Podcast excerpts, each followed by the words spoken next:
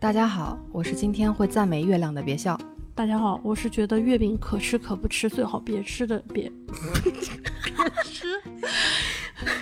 大家好，今天艾瑞斯有一个新的昵称，他叫别吃。大家好，我是觉得月饼可吃可不吃，最好别吃的艾瑞斯。你现在收听的是一档为相似的想法干杯、为不同的观点鼓掌的播客。比起深刻，承认肤浅是我们的真诚。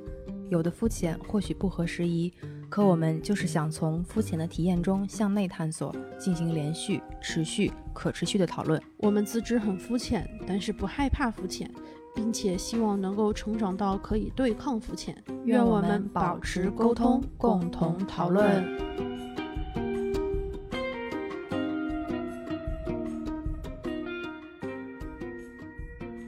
马上就到一年之中，我相对来说比较喜欢的一个假期和节日了，因为你要去射月了，是吧？就是要出发了，就是这一段时间是我比较喜欢的一一段时光。到了中秋，我真的没怎么太认真的品尝过月饼，可能吃过一牙的一口或者是一小块，就分着分着吃。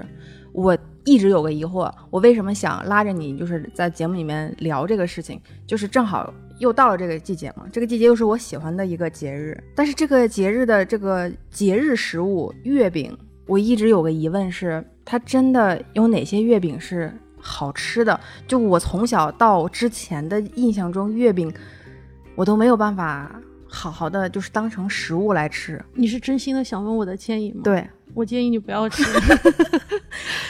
就是我这个疑惑就特别的重，就是它到底好吃的点在哪儿？但是我又听说过很多人分享过不同的月饼。你看，你开始疑惑的时候，就表明这东西有可能不成立，所以不要怀疑。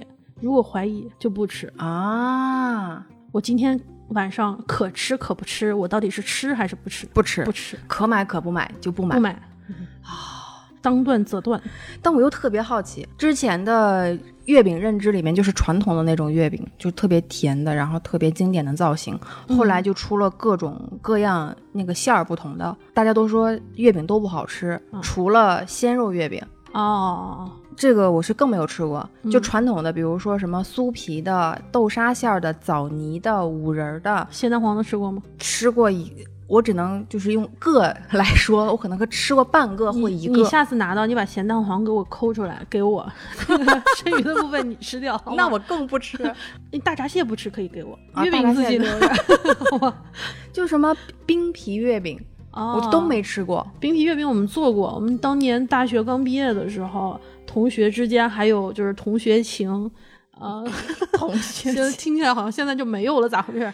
然后那个时候大家我们还合租呢，同学一堆人在一个桌子上，嗯，有那个弄皮的，有弄那个馅儿的，倒在模具里面，然后把它弄出来，每个人拍一张特别丑的照片，就感觉自己特别厉害。那冰皮月饼好吃吗？可能我不太爱吃甜的，所以月饼在我这儿就觉得都是很都还行，但就没有。味觉上的那种经验基本上没有，因为就是一到节日的时候嘛，嗯，有一些东西平常是不怎么吃的，但是一到节日那一天，无论是商家的营销，或者是一些文化的一些熏陶，或者是旁边你的家人朋友对你的影响，总感觉就是节日当天我就得吃点这个这个节日该有的。东西，就代表我这个节日过了，粽子啊。还有汤圆、元宵之类的，我平时也很少吃这种太太甜的东西。但是这两个就还好，就那天了，我还挺挺想念的。我说，哎呀，终于到端午了，或者是到元宵节了，我想弄点这个吃。但是这个月月饼在中秋节，在我个人身上就是存在感非常不高的一趴。但是它感觉现在铺天盖地的，我还又挺喜欢看月饼的开箱的。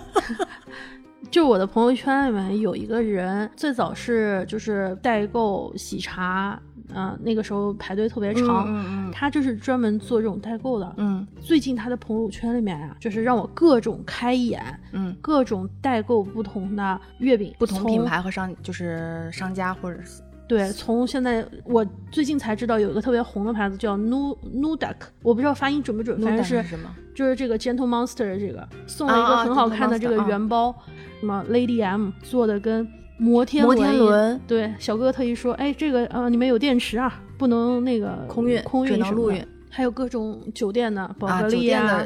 对，呃，这是老传统了。什么？嗯，他们也是那种，就是包装很好看。还有就是一些，就是本地北京，比如说稻香村，嗯嗯，还有一些什么上海做西湖，嗯，对。然后他也帮忙代购，比如说沈大成，应该是苏州、上海、上海的，嗯，就鲜肉月饼他们，嗯嗯，就各种，包括我看过的、没看过的各种各样的。我有一种感觉是，这些月饼最后送的都是包装。我也想弱弱的说一下，就是包装的设计的那个精美程度大，远远大过于月饼好不好吃。就感觉月饼好不好吃不重要，重要的是我呈现月饼的这个方式一定要脱颖而出，和别人与众不同。它是一种文化，而不是一种食物的感觉。嗯，比如说像我俩会念叨：“哎呀，你不要这么包装给我，你就直接给我月饼。”但是谁又？会收到一塑料袋提着 散装的那种，那就是乔家的儿女 拍年代剧呢，是。对，但是如果你收到那样的话，好像也氛围或者是场合又不太搭，就感觉不够足够的正式。嗯，但是他就是经常小时候吃的那个月饼，也是一块一块，上面有的是红豆，有的是枣泥，有的是呃五仁儿啊，对对对对，你可以去选，对，总有一块就是没人吃的，一直放在那儿的，最后的最寂寞的五仁的。五仁里面我接受不了，就五仁的，对我就只接是接受不了青红丝。如果把那个青红丝去掉，五仁我还是能接受的。就是别的，因为有别的馅儿也是有五仁馅。你知道青红丝是什么吗？玫瑰丝吗？是染色的橘子皮，染色的橘子皮就是橘子皮，然后染上颜色。但是橘子皮我以为有我一直以为是玫瑰，不是不是什么。然后有的时候橘子皮太贵了，就会用冬瓜丝啊，所以更不好吃。就是橘子皮，我也八宝饭有的时候还会放放点那个青红丝。就是我们老家如果有长辈做八宝饭，我都会提出要求，就是八宝饭里什么都可以，就是别要给我放青红丝，不要香菜，不要蒜，对，不要葱级别的。现在的说的这些月饼。我唯一会想念那个味道的，就是其实是我老家的一种月饼，但是那个月饼应该是只是老家那一个地方有存在感，出了那个地方可能就别人就可能不是特别能接受，或者是它的那个月饼的大小真的是就跟一轮满月一样，金黄金黄的大满月，就是跟你的脸那么大，就大概如果是按生日蛋糕算的话，就得有六到八寸左右那样。嗯。然后它其实就就跟蛋糕一样，每次是切一牙一牙吃。然后它整个那个月饼是蒸出来的，然后中间加的是馅料，馅料里面就是有核桃、花生，或者是有一些坚果，嗯，加上一点就是可能是红糖呀，还是什么什么糖、葡萄干包裹起来的一个馅料，其实特别像夹心儿夹馅儿的馒头的那种质地。然后它没有加料的后半段，比如说像一牙蛋糕的后半段，吃起来那个口感就真的特别像饼，或者是软软的馒头的那种，有瓷瓷式的馒头的那种。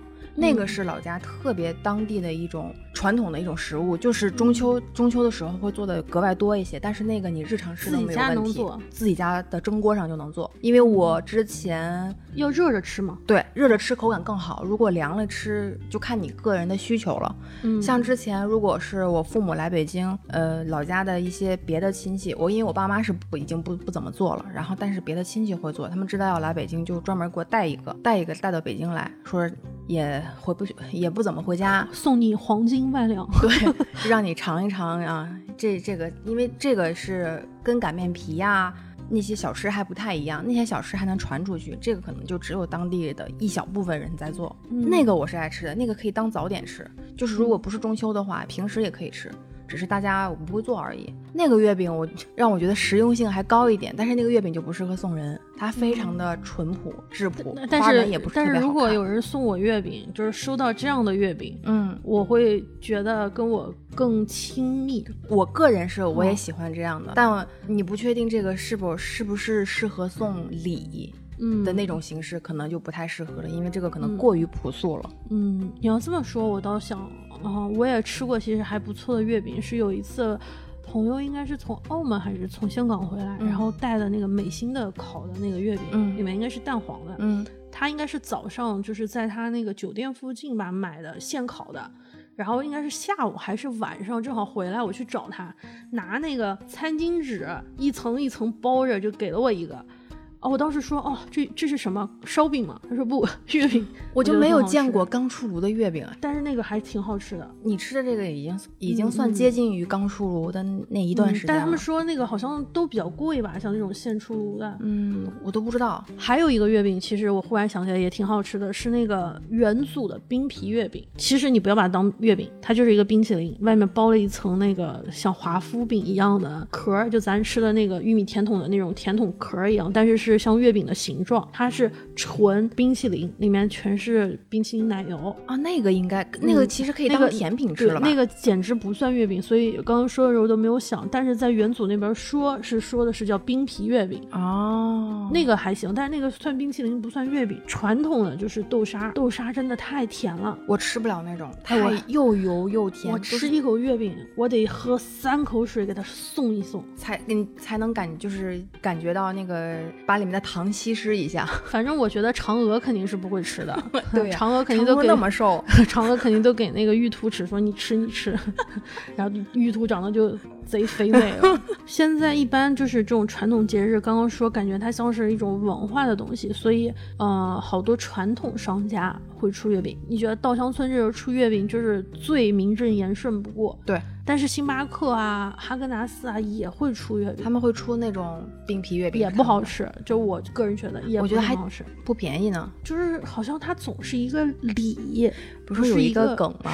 就是关于那个星巴克出的冰皮月饼的梗，就是如果有人当天去了店铺里面买了冰皮月饼，然后店里的员工会激动到给他免费做两杯饮品，大概这个意思啊。说这个，我想起来，我们当年。就是上大学，就是大学每年不是九月份开学嘛，嗯，呃，正好快要到，就是开学第一个假应该是中秋节的假。当时呢，有一个我有一个朋友，然后呢，他 然后有一个男生应该是暗暗恋他，嗯，然后中秋还是国庆放假回来，两个人一直在你来我往，这个就没有捅破那层窗户纸，两个人。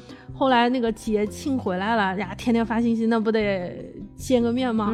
结果男生送了女生一盒月饼，然后他说当当天说我们好久没见了嘛啊，那个国庆回来了，我们见一面，出来到食堂咱俩出去走一圈，回来女孩拎了拎一盒月饼，一盒月饼回来，然后女孩说他是喜欢我的吧？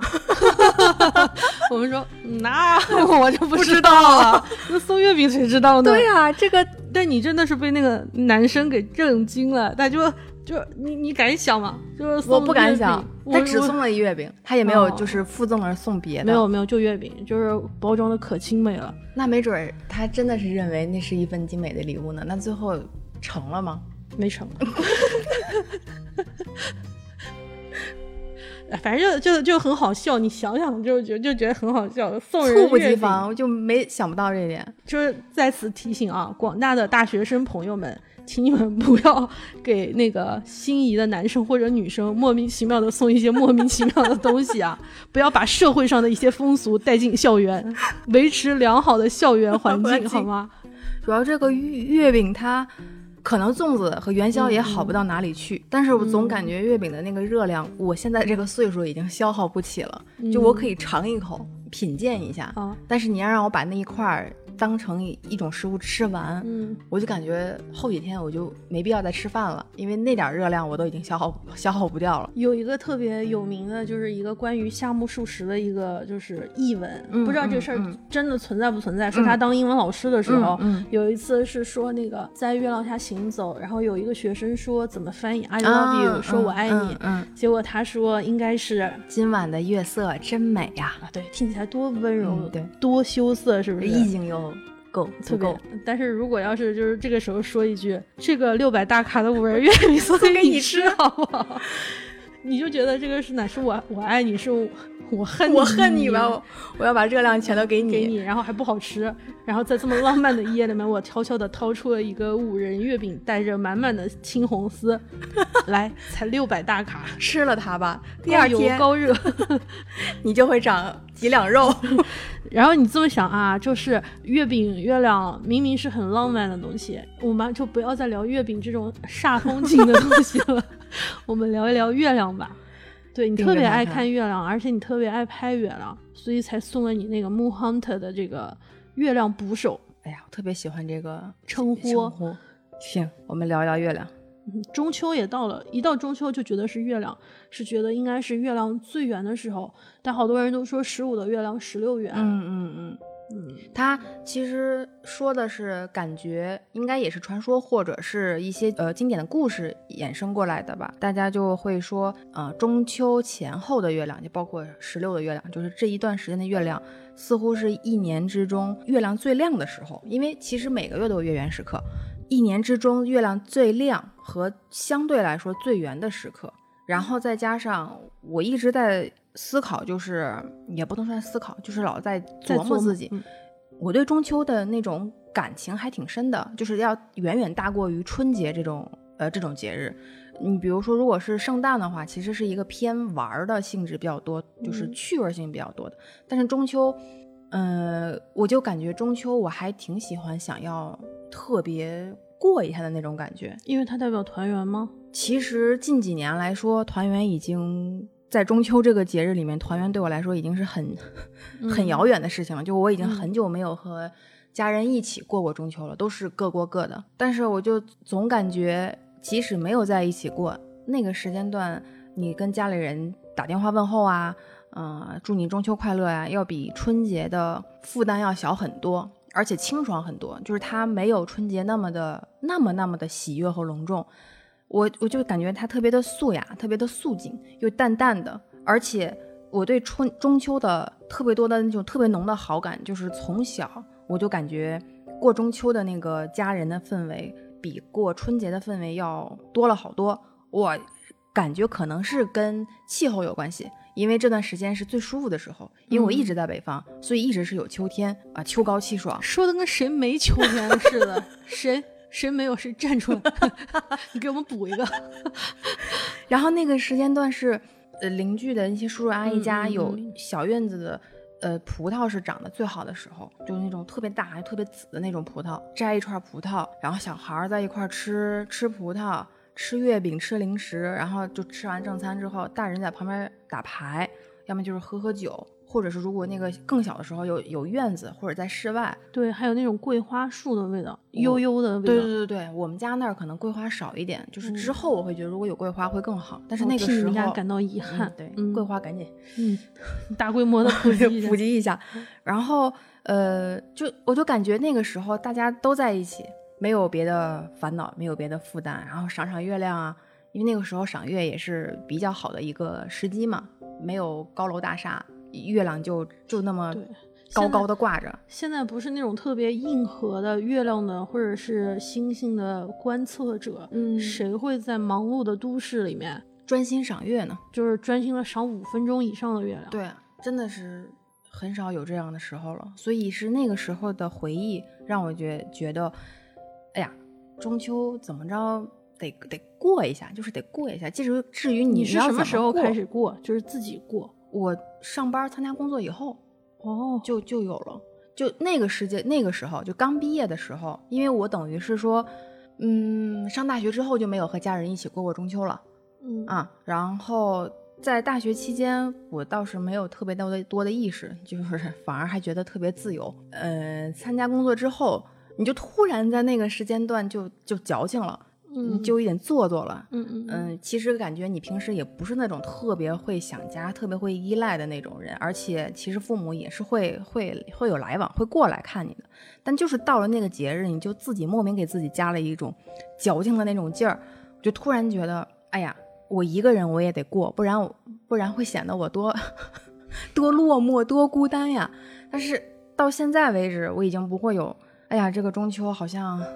不能回家，或者是有思乡的那个成分要淡，要淡了一些，因为很现实的问题，就是我现在的生活就只能是按照我现在的这样的节奏来过。他们有他们自己的生活，呃，能相聚的时候就再相聚，不能相聚的时候各自好好过。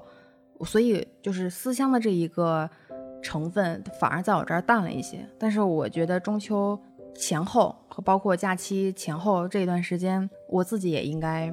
好好的就是享受一下，或者要就要过一下。至于这个过，你说每天准备什么节目也没有，嗯，我对中秋没啥特别的感觉，就觉得应该，如果要是可以不选择月饼的话，那我就不选择月饼。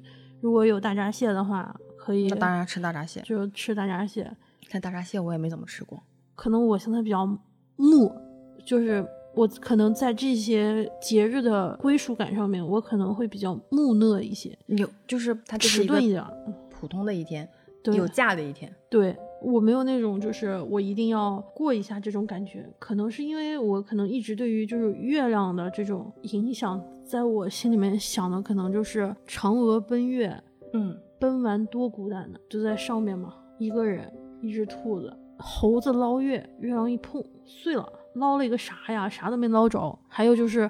小时候，什么表哥还有同学看那个那叫什么来着？七七龙珠。嗯，赛亚人一到那个月圆之夜就开始狂躁不安，就大变身。月球效应。我就觉得哇，月亮，嗯，我有我个人有点就没有那种特别的情感细腻的一面，在这个方面不太有。但有的时候就下班或者是想要月亮跟着我一起走，会说啊，他跟着我一起走。但就可能好像迟钝了很多，所以你的那个节也是主要是好好吃一顿。对，其实你感觉每天都吃的也不差，但就是因为你，所以我说过一下，具体怎么过我也说不出个具体的一二三来。但是就感觉那天得好好 吃一下，得好好休息一下。如果有月亮，我要尽情的赏看看月亮，因为嗯，跟小时候比，或者是跟学生时代比，就更更没有那种心境了。那个时候还能在假期里就是有玩的那种感觉啊，大人一起在一起有团聚的感觉。但是现在其实团聚对我来说已经不是那么重要的寓意，不是那么靠前，所以就是我可能要对自己好一点。反正对自己好总没错。对，是。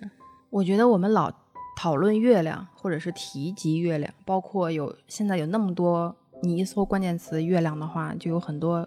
有音乐也是跟唱唱月亮的，怎么怎么唱的来着？月亮走，我也走，我送阿哥到村口，村口啊，村口，村口。然后包括现在的情歌也这么唱，约二弯弯噔噔噔噔噔。要那月亮，月亮代表谁的心呢？代表了所有人的心，所以它有阴晴不定，就是潮汐。越升越落，对，就是越圆越缺，都对，全说了，对 对，就是这个意思。有时候我们小的时候，对于月亮的那种寓意是，嗯，尤其是大家会更喜欢满月，满月就感觉，哎呀，啊，团圆圆满，圆满不就是我们，尤其是大人长辈对我们和对人生最最高的一种期待和祝福嘛？就是希望你一生。圆满事业一生什么什么顺遂之类的，所以他可能再加上这么一个节日，他赋予它月亮的这种力量感就更重了，就是它代表它既承载的美美好就更多了。但其实就像那个苏轼的吧，嗯，《水调歌头》是《水调歌头》吗？就是那个“明月几时有，把酒问青天”那个那个里面，其实就在说我们其实一直在期待圆满。期期待一生顺遂，一生平安，或者是怎么样？但其实人生从来没有圆过，这是我对于月亮的一种不太一样的感触。就是我一方面是期待这样的，但是实际上我又很清楚的知道，我的一生不可能是十分圆满的，会有很多突发的状况，就什么事情都有可能发生。当时明月在，曾照彩云归。对你为什么要拍月亮？你就是你，你说。今天的月亮跟明昨天的月亮是啥不一样？亮度不一样，周边的配配景不一样，还是什么不一样？跟你看月亮的心情不一样。所以你拍下的那个月亮是你这一刻的心情，对吗？对，嗯，其实现在不是有很多手机会推出拍月亮的功能功能嘛？好像检测它的那个像素还是变那个镜头变焦变焦的程度。能拍出多么厉害的清晰的大月亮啊！当然，现在的一些手机是完全可以做到，你可能比以前的一些卡片机的效果要更好，能直接拍出那个超级超级大的月亮。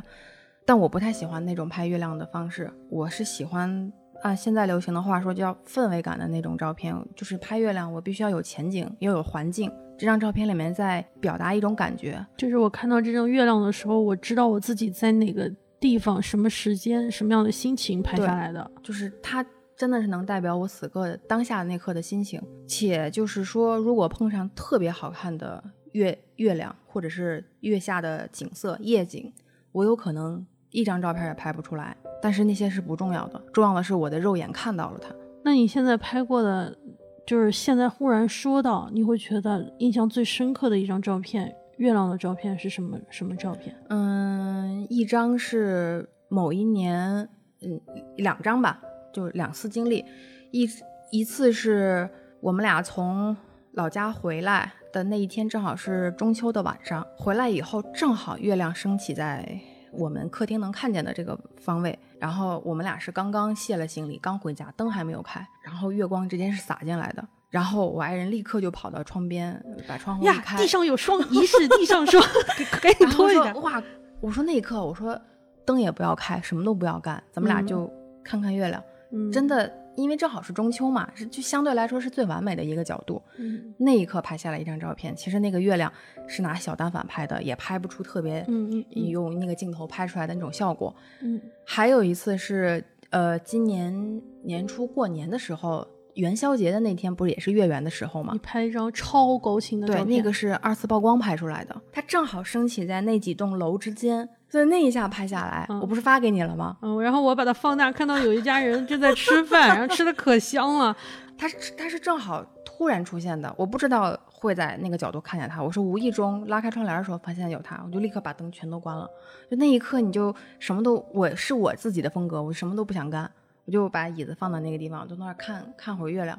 然后整个那个月光就直接洒进你的，这个说的有一种那种挖比萨比的感觉，就是把你自己隐藏起来。哎呀，那种感觉真的对我来说，我特别享受那那那种月光洒着你的，因为也没什么太多机会去晒晒日光，但是月光会经常洒进我们家里来，我特别喜欢一进家门的那种。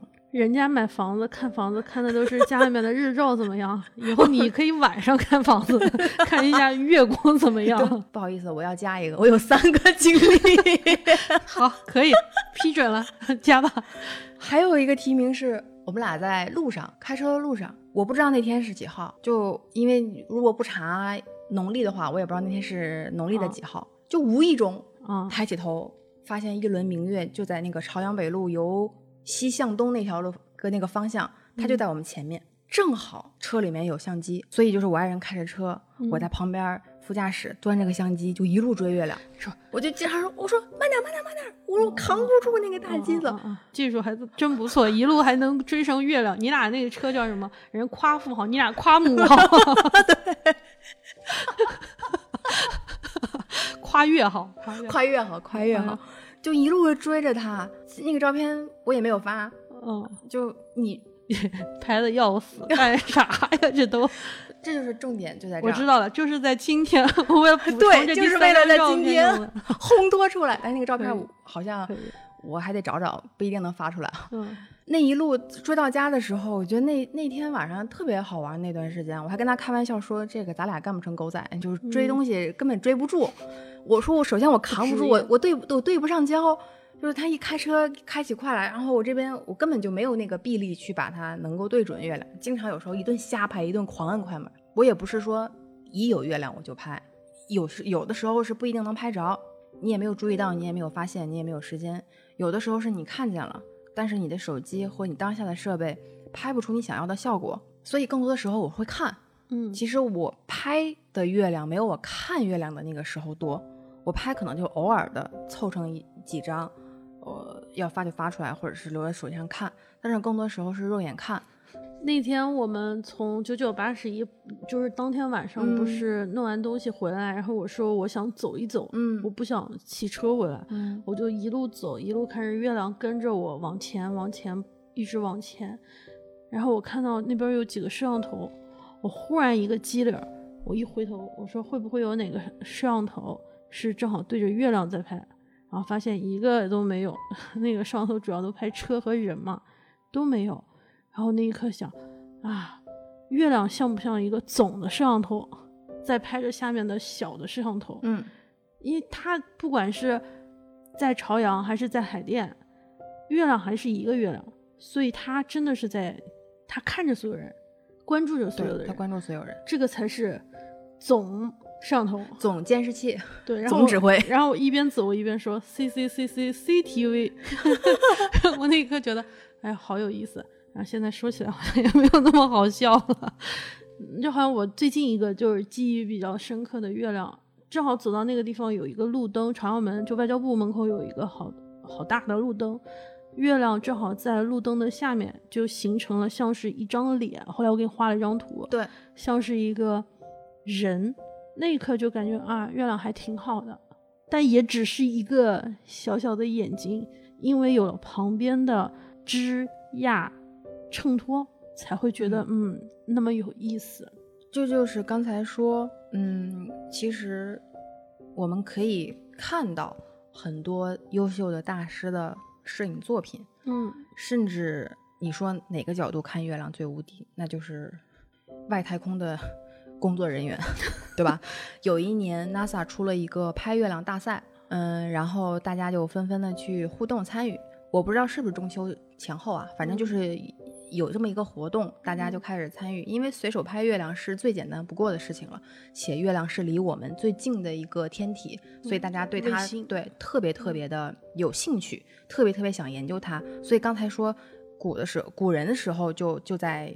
关注月亮，到现在要登月，不停的要探索，其实是一个道理，就是总是想不停的去探索。当当时大家拍了各种五花八门的月亮作品，有特别优优秀的呃作品，或者是特别好的设备拍出来，也有随手真的是拿那个镜头，手机镜头还没有擦干净，所以拍出来的光是呲的那种月亮。嗯，其实大家心眼中的月亮都不一样，但其实那是同一个月亮，直到有。呃，NASA 的宇航员他在他们的 角度拍了一张地球以外的视角去看月亮，那谁还能比得过？当时大家说输了，输了，输了，没有人能比他们拍的月亮的角度更好了。所以你会能看到很多优秀的航天的摄影作品，包括很多优秀的星空摄影师的作品，他们拍出来各种好看的月亮，还有一些专门爱拍月亮的摄影师，他们会用后期 P 图的效果或者是二次曝光的效果去拍超级大的月亮。就是在一一片非常干净的、没有杂质的、呃，能见度很好的星空天空之下，突然在淡淡的夜幕之下升起一轮特别特别圆的月亮。其实这都属于月亮的一些创意作品。你能看到很多特别好看的月亮，但我为什么还要自己不停的拿自己非常基础的小手机去拍一个小小一个小圆点？因为那别人的月亮属于别人，对，月亮属于属于我，它。就是有的时候我说我可以什么都不拍，我拍只是随机拍的，但是我一定要肉眼去看它，它才足够的真实。就是那种，嗯，我有时候很喜欢夜晚，嗯，尤其是月亮上升之后，我不知道那会儿是不是因为矫情，还是因为一切都安静下来了。我看那会儿那会儿时候，月亮要比太阳的日光给我的那种镇定的感觉要更更多一些，嗯。月色温柔，好像有这种说法。对，但月色也有暴躁的时刻，感觉就是赛亚人。就是一到你刚说赛亚人，我就说月圆之夜，你一定不要出门，因为怎么样会会变狼人。对，就是就就是这种狼人传传说也是跟月亮扯上关系。嗯，我后来去查了一下，为什么就是月圆之夜和你这种这种惊悚的或者是比较奇幻的这种传说会。会联想在一起。嗯，之前是狼人是一种象征吧，它代表一种强壮的力量。嗯嗯。后来在欧洲更广泛的流行开来，是狼在当时是一种邪恶的代表，凶残。就是有一种说法叫月球效应，代表就是在月亮圆的那个周期阶段，嗯，人会发生一些变化，会有一些影响。这个影响包括心情，包括你身体上的有一些变化。是类似于潮汐的那种影响吗？嗯，月球效应应该是一个名词，大家可以在网上去搜一下，可能会有具体的、更详细的说明。所以他们会把这两者联系起来，然后再加上当时有一种比较严重的血液疾病，它发作的时候呢，面部会抽搐、会狰狞、会有那种呃难以忍受的那种痛苦的那种煎熬的状态。大家就会把这些联联想起来，以至于就后面出现了很多关于狼人的一些传说的故事。比如后来的一些电影，不是也经常这么改编嘛？像那个《暮光之城》里面不是有些有狼人嘛？就是这些月亮的关于月亮的传说，包括一些它的一些理论的真实的关于它的一些描述，我就对月亮特别的有。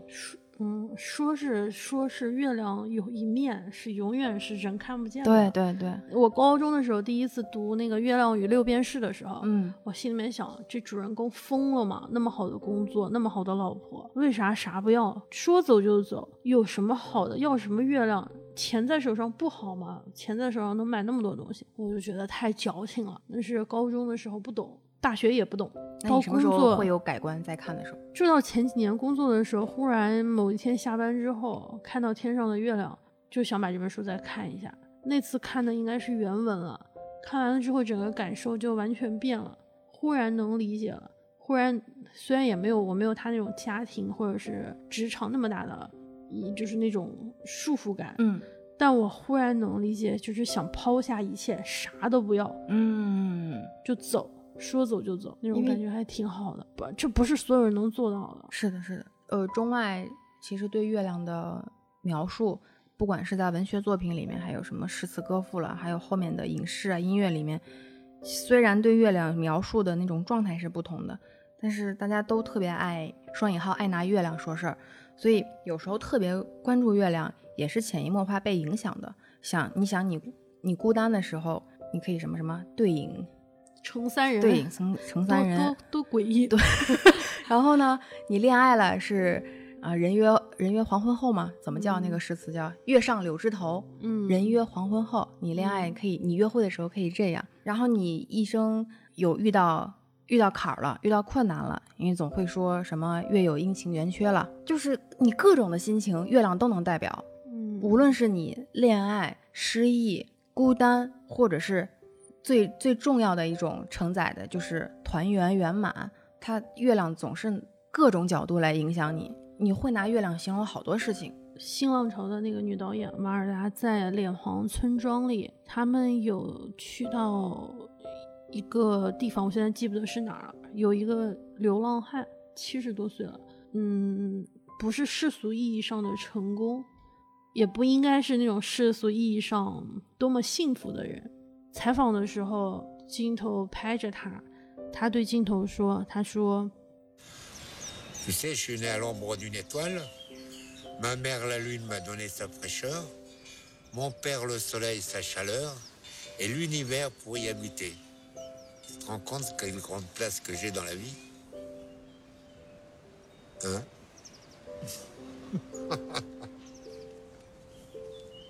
你知道吗？” 我出生在一颗星星的呵护下，我的月亮母亲给予我清凉，我的太阳父亲给予我热量，还有宇宙给予我居所。你能想到吗？我有多么大的生活空间啊！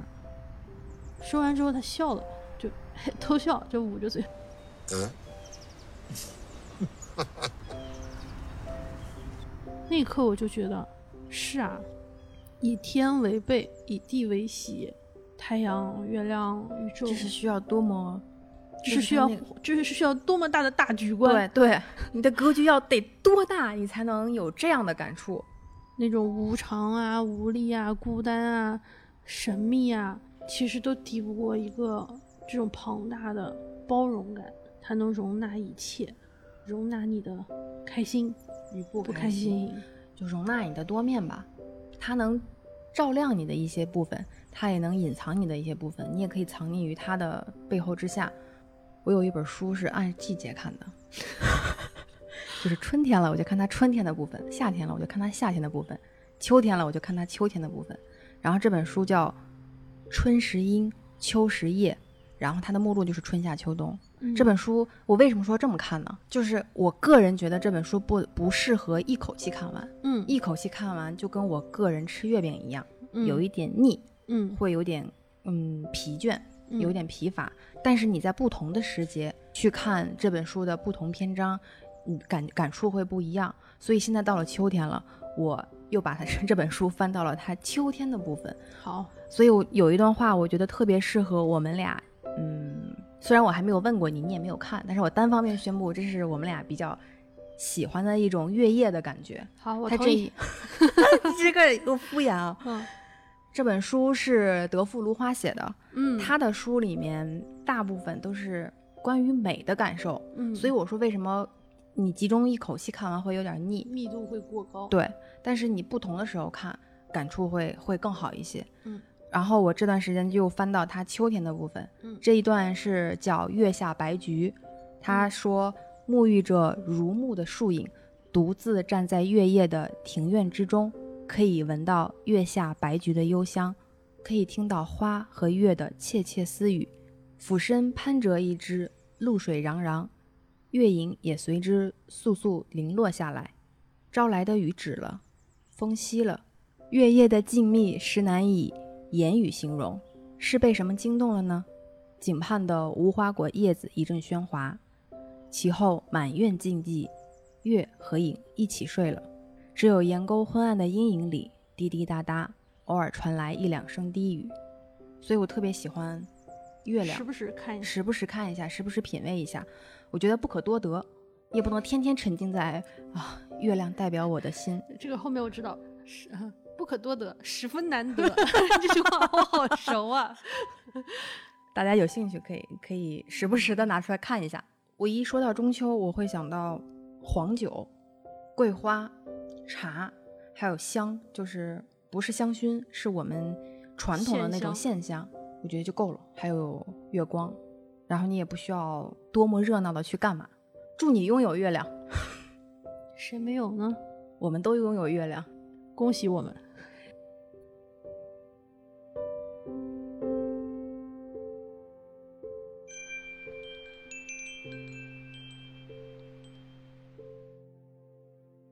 的这一批周边，因为已经大家很多人在买，然后有很多人已经晒了反馈了，然后我我我还就是看别人的图，我还挺开心的。我觉得看别人的图比自己 拍的自己拍的要感感触更好，感触更深。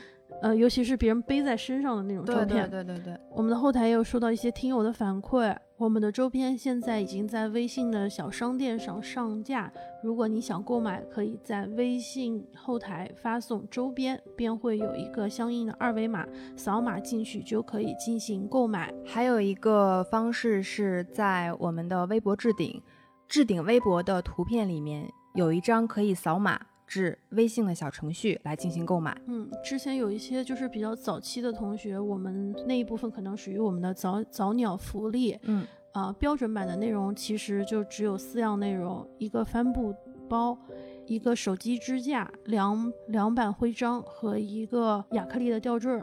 特别要强调的是，亚克力吊坠的两面都有那个膜保护膜，一定要记得把它给揭开，才会就是是高清版本的，就是这个图案。对，一定一定一定一定要揭开，就是且是两面，不是只有一面。对，如果你不揭开，想要保持那种模糊美也可以，只是给大家参考下，它是可以揭开的。嗯，胸章背后的别针会会比较尖利，因为打包的时候我们是直接放进去的，拿出来的时候大家要小心，不要手。